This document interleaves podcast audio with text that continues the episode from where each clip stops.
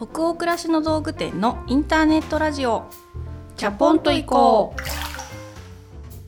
3月19日日曜日の20時になりました。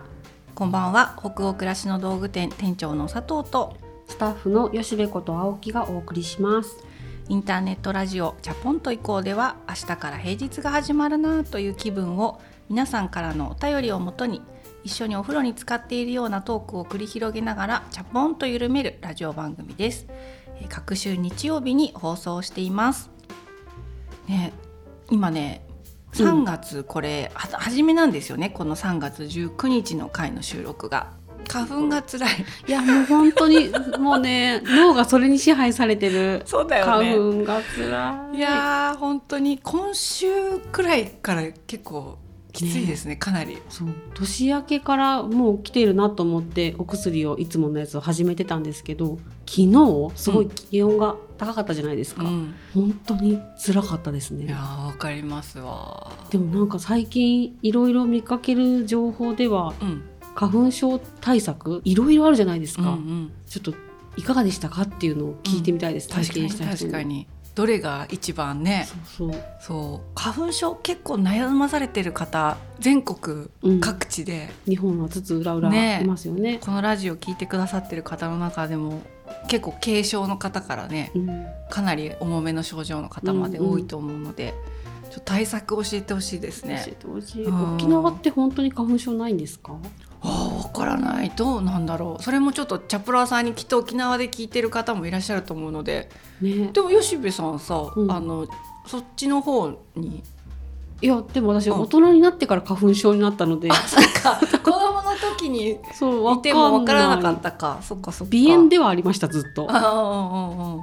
ね。そんな花粉症のちょっとズビズビとした私たち昨今ですけど最近なんか楽しいこととか、吉部さんあります？楽しかったこと。あのーこの間我が息子がうん16歳になったんですよ。おおそうだったそうそう。めでたいであのちょうどその時夫が出張でいなかったので2人だったんですねで別日に祝うのもいいなと思ったんですけど、まあ、当日は当日で2人でひっそり祝うかと思ってあのケーキを買ってみたりちょっといつも作ったことのないタイプのチキンカツをこううん。あのなんかのレシピで見てそれを試してあげてみたりっていうか、ささやかながらうん。お誕生日祝いをしたんですね。うんうん。であのご飯ができたよっていつも会下にいる息子を呼ぶんですけどその時にそうだ入場の音楽をかけてあげようと思って お誕生日ボーイなんで、そうお迎えの。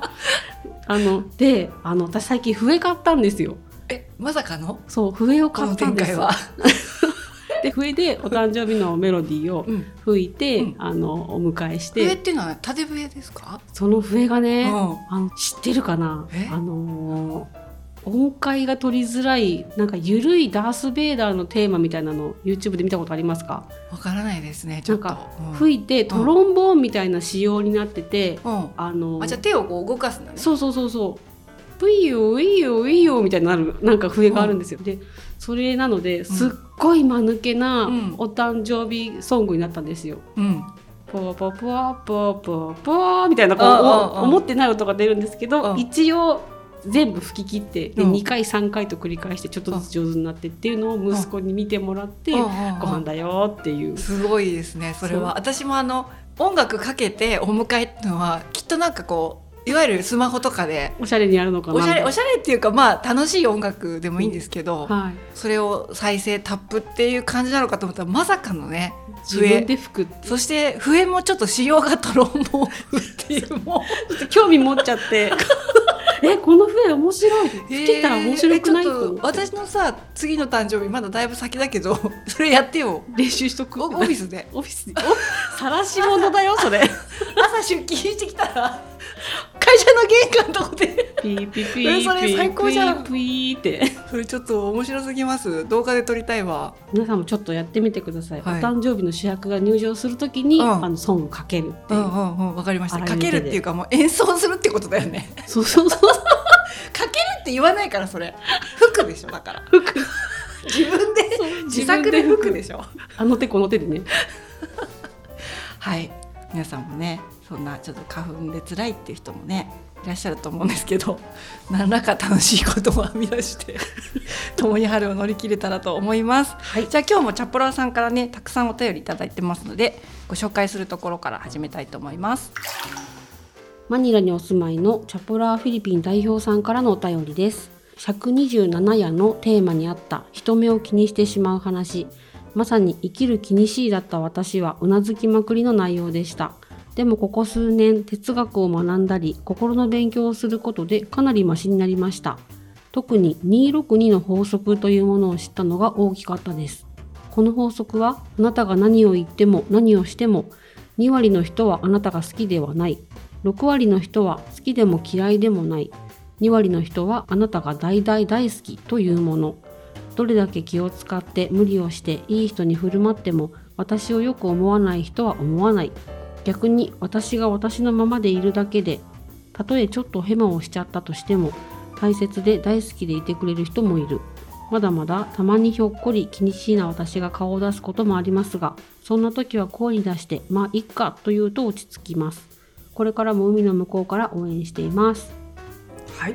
マニラにお住まいのチャポラーフィリピン代表さん来ました。すごい代表さん来ましたね。認定ですねこれは。はいありがとうございます。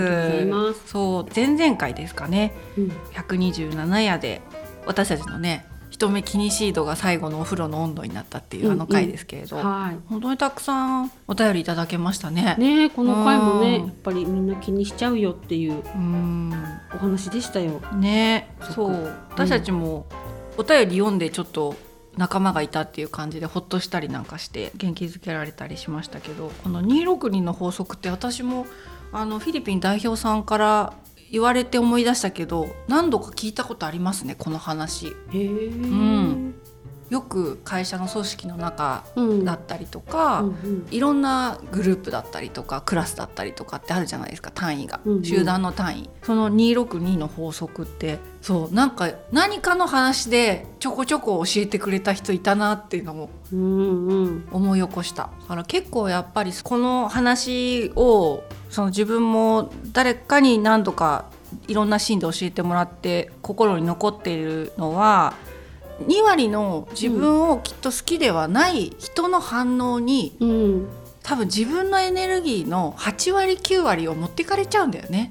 で気っていう多分人が多いし、うんうん私も多分その時そういう状況だったのかなって思うんだけど、多分その時にそういうふうに教えて返してくれた人がいたような気がする。うん。そうだから2割の本当に信じてくれてたり支えたいと思ってくれてたりする人うんうん。に向けて、まあ、話をするとか、まあ、そういう他大勢っていう時にやっぱり10割の人にどんなに振る舞い気をつけて言葉に気をつけててもよく思ってもらうっていうのは本当に難しいと思うから、ね、これは本当にそうだなって。本当そうだね。うん。でも私も生きる気にしいだしこの法則を聞いて安心をしたっていうのもあるんですけどうん。あの自分の欲を知りました。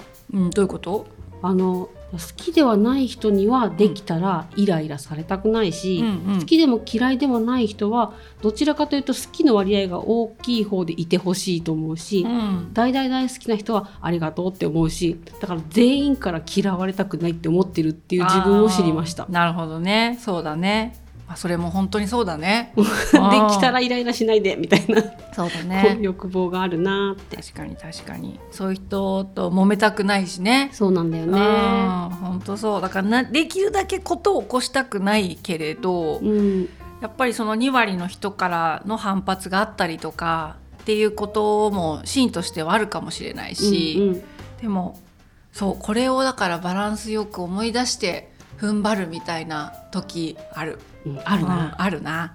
お守りにしよう。ね。は。あらいい言葉をでも思い出させてもらいました。引き続きねマニラからチャポンと以降聞いてくれると嬉しいです。ありがとうございありますがとうございます。じゃあ次のお便り行きましょアメリカにお住まいのラジオネーム鉛筆さんからのお便りです。私は現在アメリカで子育て奮闘中です。もうすぐ2歳になる娘に日本語も覚えてもらおうと毎日日本語で話しかけたり、日本語の歌やポッドキャストを聞かせたりしています。中でもチャポイコは特に私が大好きで移動中の車内でよく流しています。柔らかい物言いや丁寧な表現いつも聞いていてほっこりして娘にもこんな風に話せる人に育ってほしいと思いながらふとあることに気がつきました日本語ってオノマトペがものすごく多いですねサラサラブクブクカッチンワクワク番組タイトルにあるチャポンもそうですねお二人にはお気に入りのオノマトペありますか？はい。うん。今度はマニラの次はアメリカの鉛筆さんからね日本のポッドキャストも娘さんと聞いたりしてるっていうことで今回アメリカからお便りくれてめっちゃ嬉しいですね。ねうん。確かにオノマトペねすごい使ってますね。多分この番組の中でも相め当ちゃくちゃ使ってる。どういうのが好きですかって言われると今はって思い浮かばないけど、うんほとんどオノマトペで私は喋ってるんじゃないでしょうか。ねなんなら なんかこうないオノマトペとかみんな製造して生きてるんじゃないかなって思いました、あの吉部のあのタヌキタヌキじゃなくてえっとアライグマに出会った時のあのポンポコとかもねああそうだポンポコポポンポコ。ポンポコとかも私の中では結構印象に残ってるオノマトペの一つかもしれないし。オノマトペって、うん。そう私これがお気に入りですとかいうのはないんですけど、うん。NHK で子供と一緒に教育番組かな、ん。に見てる時に流れてきたオノマトペの歌って知ってますか？ああった。知ってます。そう。あれがすごい好きでした。確かに。あったね E テレで、E テレであったでしょ？あった。オノマトペの歌。でも私この10年ぐらい聞いてないかも。やっぱ子供が小さい時にうんうん。テレビをつけてて流れてたから、多分2歳ぐらいまでしか一緒には見てなかった記憶。うんうん結構昔だよね、結構昔だと思います。そうだよね、ガラガラガラガラってやつね。あ懐かしい。その歌のことを思い出しました。本当そうだね。あともう一個高校の時の思い出なんですけど、うん。国語の授業でうん。オノマトペの授業中に、うん。あの友達がうん。前からうん。手紙をパッて渡してきたんですよ。うん。であなんか授業中に手紙もらってきたと思って、ん。なんだなんだこういうの話かとかと思うんですけど、うんあのイラストでうん。ペラッて開いたら「斧」斧の絵が絵が描いてあってうん「斧」「的」その下に「加トちゃんペ」の 顔が開いていくと「斧」「的」「ペ」って書いてあってそうじゃないと思う。その紙が回ってきてあのっていう思い出を思い出しました。あのね。あの振り下ろす斧から来そうてそう。斧で的で。的その当てに行く的。そう最後はで加トちゃん。加トちゃんペが来たって。その分かりやすい上手なイラストがあってその紙まだ取ってあるんですよ。うんうん、え本当にすごいね、う。ん。それを取ってあるってその友達とはつながってるの今もうん、つながってる。あえー、それは最高だね。最高のエピソード。オノマトペにまつわる。本当のオノマトペじゃないけど。そうそう。うん。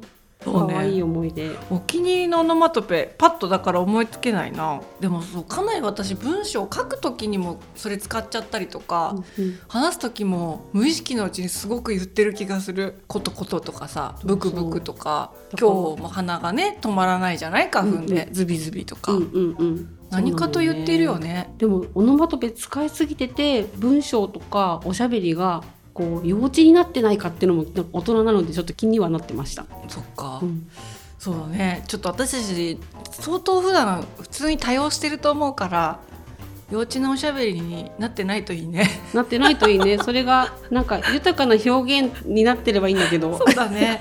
でもワクワクとかは言いがちかも。社内でも。言いがち。言う。言うよね。なんかワクワクもうちょっとワクッとできるといいねとかクリエイティブの判断とかでも結構こう普通に自然にそういう言葉を使っちゃうよね。ねそういう言具体性を帯びてないっていうかさ、うんうん。フィードバックする時とかも。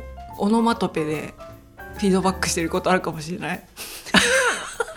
人によってはむずいって思ってるこの人は何を言おうとしてるんだろうってすごいクイズみたいになってるかもしれないね。ねうん。はい。はいそんな感じですかね。ははい。い、ありがとうございます。引き続き娘さんとアメリカから聞いていただけると嬉しいです。えーその他にもたくさんのお便りありがとうございます。お便りはすべてチャポイコスタッフ全員で楽しく興味深く拝見をしております。それでは本日のテーマとなるお便りに行きましょう。東京都にお住まいのラジオネームあめちゃんさんからのお便りです。私は昨年10月から完全在宅のお仕事を始めました。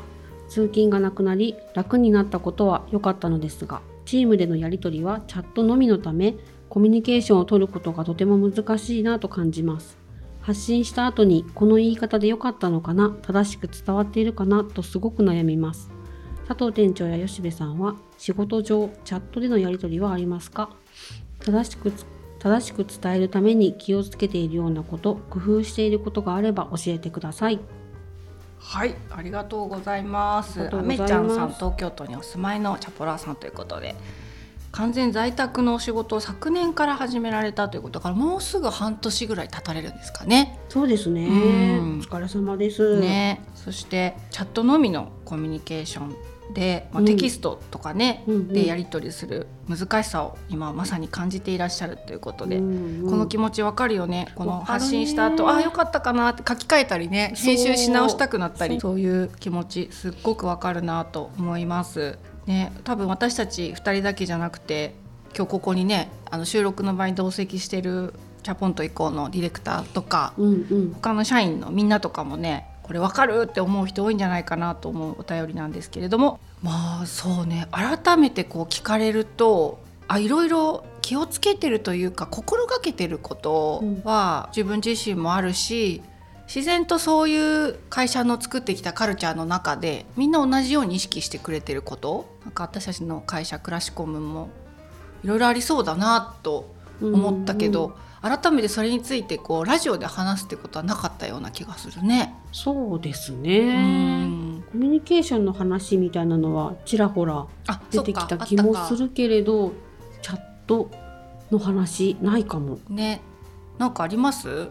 意識してることとか工夫してること。私たちもまあ Zoom とかオンラインでね顔を合わせてうん。会議をするっていうシーンは社内外たくさんありますけどただ日頃のなんて言うんだろうね離れた場所で仕事してる時とかは、かなりチャットを一日中こっちの画面で開いて、そうですね。もうほぼここを目配せしながらこっちで作業してるみたいな2画面状態ですもんね。うんうんうん。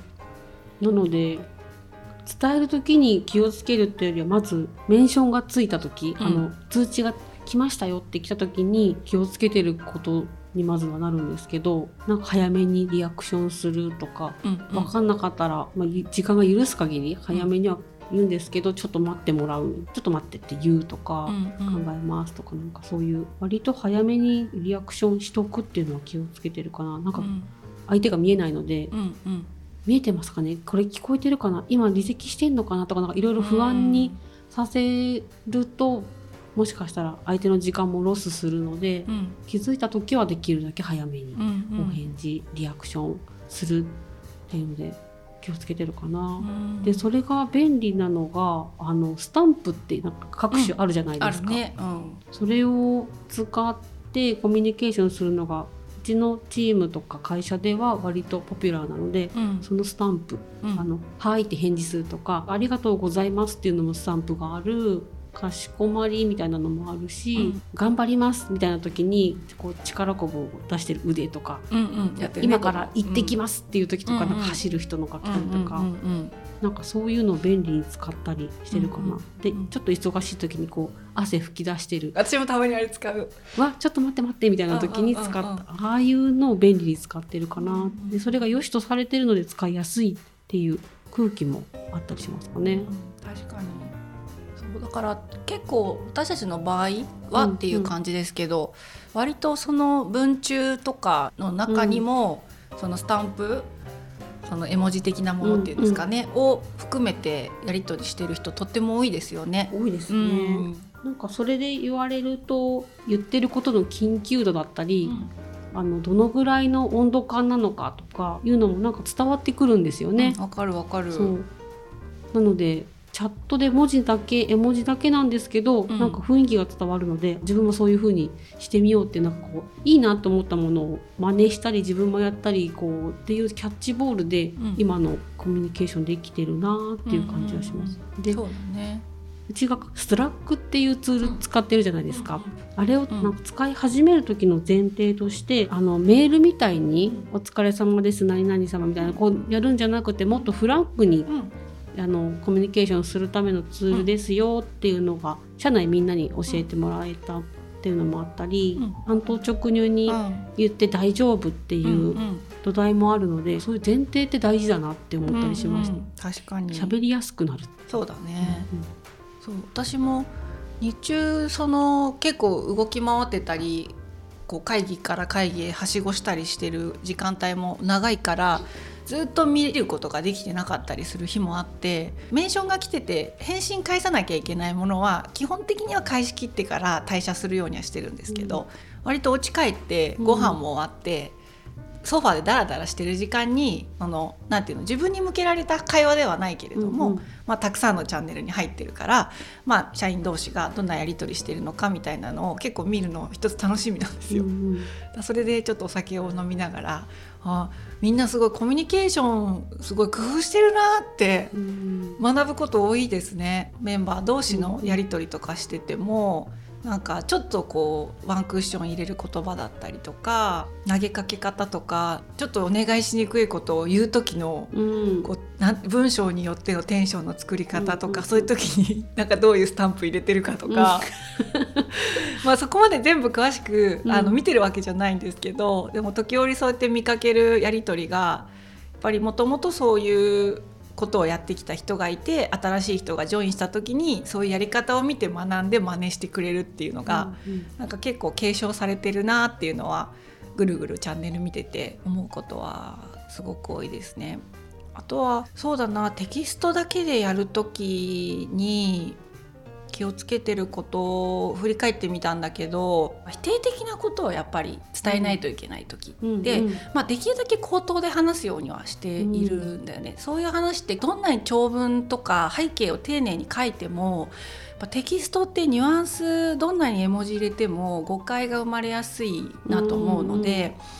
結構そのスラックでのテキストでの打ち合いが長くなりそうだなと思った時はごめんちょっと一旦もうテキストでのやり取りやめてズームつなごうっていう感じで、うんうんうん。あのこれはまああのアメちゃんさんの相談の答えにはならないかもなんだけど、うんうんやっぱり限界があるのも一つ事実だなとはいや限界がある思いよねますね。込み入りそうだなっていう予感がしたら私もすぐズームにつな切り替えるね。10分でもつないで、うんちょっと顔と顔をちゃんと合わせてあさっきね言いたかったのってなんかそう取らせちゃったかもしれないけど本当は私が言いたかったのってこういうことなんだよとかって、うんうん。やっぱり笑顔とともに話すだけでもどんなに語尾伸ばしたりしてもやっぱりテキストだと、なんかすごく深刻に見えちゃったりする。うんうんうん。でもそこまでの温度感じゃないんだよなってなってなんか知らない間にそのスレッドがさなんか何十件のやり取り繰り返しちゃうみたいなことを投下しちゃったなみたいな時はできるだけ集合って言って話させてもらうこともまあまあ多いし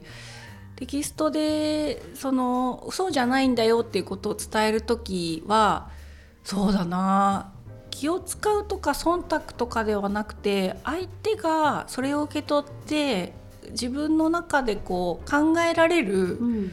心の余白を残したいなっていうのはすごく思ってて、例えば「これではダメです」丸、うん。なぜならこうだからです」うん。丸とかにしちゃうともうそれを受け取った人ってうん「そっかダメか」で そうだね。心の余白ゼロってなっちゃう場合もね、相手によってはあるだろうなと思うとあととりあえず「ありがとう」を言う。起案してくれてありがとう。うんうん。考えてくれてありがとう。でなんかここの部分とってもいいと思ったよただここに関してはもっとこうした方がいいと思ったんだけどどうかなっていう、うんうん。割とクエスチョンで最後返すことが多いかも私は。うんうん絶対こうしてくださいっていうよりは、うんうん。よかったらこういう例えば見え方に最後着地を作ったうん。なんか背景が私一緒にいなくて分かってないかもしれないから考え教えてもらえるとか、うんうんうん。あのそれがいいかも分からないんだけどね。そうね意識してるというかそうしてるところはあるかもしれない。私もなるべく短く話したいな読むのもボリュームがあると大変じゃないですか、うん。読み解きも大変になるのでそう短く言いたいなと思うけどでも短くすると大事なことがこう含まれなかったりもするのでこちらで今分かっていることうん。考えていることは割と漏らさず言ってる方かもしれない。っていうのがあの気が付くことは自分が見てるから気がつけてるけどそれ以外のことっていうのは気がつけてないっていうことだから、うん。なんかそっちのことも大事だよねっていうのをある人は気づいて言ってくれるかもしれないじゃないですか。だから自分が分かってることは割と出し惜しまないっていうか。こう、うんうんうん。なので私が言ってることは私が多分の見えてる全部なのでうんうん。あの突っ込みやすかったらいいなって思います。ああそれは本当そうだね、あこれもあるよ見えてないよみたいなのをうんうんうん。フランクに教えてもらえたらすごい助かるから、うんそう確かに。出すようにしてる。スラックとかそのチャットのコミュニケーションってある程度のこう脇の甘さって大事だよね。ツッコミどころを残すというか、うんそのもう全てをななんていうのかなもう完成されてるうんうん。例えば長文とかもあってもいいと思うんですけど、うんうん。ただその場合も別にあえてではないんだけどでもね本当あえてじゃなくて割とすがるよ すがるように出してるかも。そうだよね。お願いって教えてみたいな。うんうんうんうんうん。でも割と言われやすくするコミュニケーションとかそれに対してこう言っていいんだって思った人が上から目線でとかうん決めつけたように言うわけじゃなくて、そこに重ねてどういうふうに意見を載せるかみたいなことだったりって、多分すごくみんなそんなに自然に多分やるようになっている人が多いような気はするけど、うん。実はすごく繊細なの積み重ねでやっぱりテキストとかスタンプだけでやり取りするって決して自然なことではない可能性あるから、やっぱりそれぐらい機微を持ってうんみんなやってくれてる可能性もあるよね。そうだね、うん。でも社内の人だとうん。割とこの文脈が分かってもらえたりキャラクターを知っててくれたりするので、うん。あのいろんなコミュニケーションが本当にありがたく取りやすいなって思うんですけど、うん、常日頃社外の人にもいろいろご連絡するわけじゃないですか、そうだね。特に難しいなって思います。わかります。メール書くのってなんか年々スラックとかそのチャットコミュニケーションに慣れちゃうと時間かかるようになってきた。あれどんな風に喋るんだっけ？みたいな。そうそう。なんか昔からある文化だと思うんですけど私結構追伸って好きなんですよね。あでメールでも最後になんか例えば佐藤さんを何々の記事で最近お見かけしましたこういうことをおっしゃったのがあの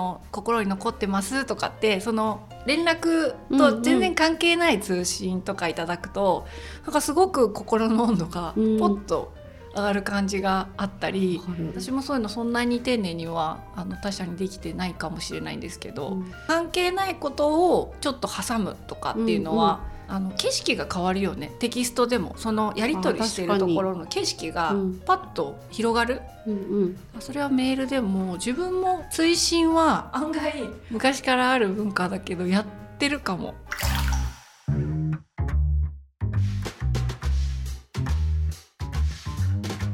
そう今日ねそれでこういうテーマだったんで社内のスラックに雑談っていうチャンネルがあるんですけれどもそこに皆様普段チャットのやり取りで気をつけてることとかあったら教えてくださいって社員のみんなにねね。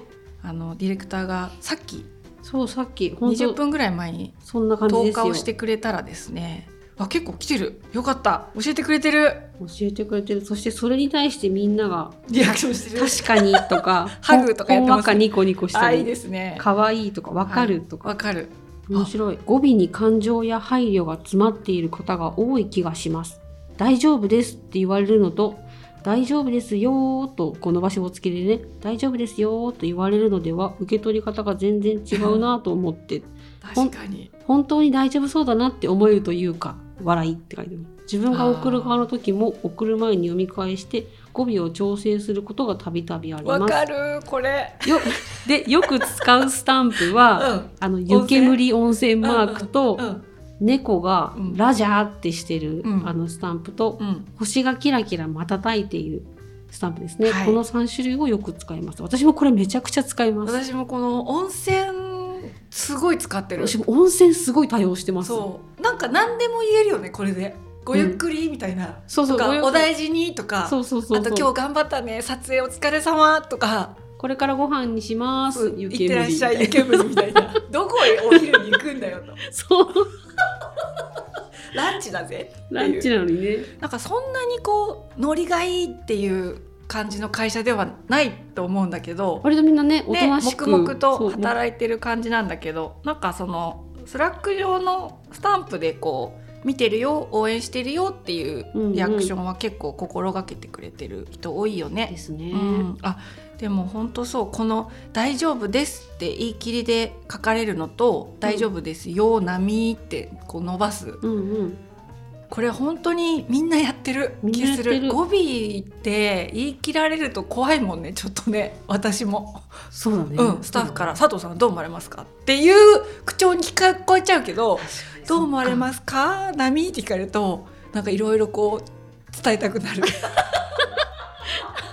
人ってね単純なんだね。単純だよ。私だってそうだもん。だし人間って可愛いね私も割と語尾伸ばしがちですね。うんうんうん。私もだな。うん。進捗確認の際に「せかしているわけではないです」と書き添えてくださっているのがクラシコムらしい安心感があるなって思いました。お確かに。でもなんかあのせかしてるわけではないよとか急いでるわけじゃないよとか緊急なわけじゃないけどこれ教えてくださいっていうその言葉を前に置いてる人多いなと思うし。お手すきでーとかね。それでも。はでも言葉だけじゃないお手すきの時は、本当にお手すきでーとか。そうそうそうそうそうそう。お手すきスタンプっていうのもね我が社ありますもんね。あありますね、うんそうね。でもそういう相手がやっぱり受け取った時にどういうふうに受け取ってほしいかっていうことを限りなく想像するって本当に難しいんだけど、でもそれがこうできるだけ想像してやりたいだからせかしてるわけではないよとかそんなのいちいち大人同士で書く必要あるっていう価値観もあるかもしれないんだけど、うんうん私たちの場合は割とそれを直球で言ってあせかされてるわけじゃないんだってそのまま直球で受け取ってもらうっていうことを大事にしたりあとこれ私もかなり迷ってて正解か全くわからないんだけど、うん。とか、そういうのも結構つけますね自分も。私も、うん、あこの人迷ってんだっていうことがやっぱり周りの人に分かってもらった方がいっぱい意見出てくるだろうなとかって思ったりする時って本当に助けてほしくてそうしてるだけなんですけど、でもこう思うんだけどっていきなり書いちゃうとあ結構これそうしなきゃいけないのかなってなっちゃったりもするかもしれない、こうこうは思ってるんだけど全くでも正解か分からんのんだけどみたいな感じでちょっとふざけた言葉遣いをする時もあるし。ね。助けておくんなましみたいな感じで 送る時もある。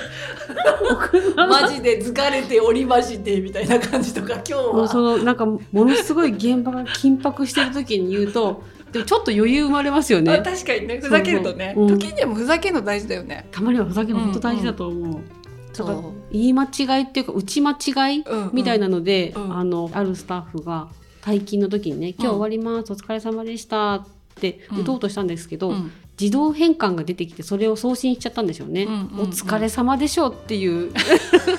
終わりました。お疲れ様でしょうっていうので退勤してったんですよ。それすごい確かにそれをもうもうこの時間だしお疲れ様ですよ。もうそうですよとみんな思って。そうキラキラ押しましたよね。それ見かけた？それ。見かけた？その後上がっていく人がみんなあの上がります。お疲れ様でしょうっもてう今日も本重ねて当にお疲れ様でしょ。みたいなそうどんどんかぶせて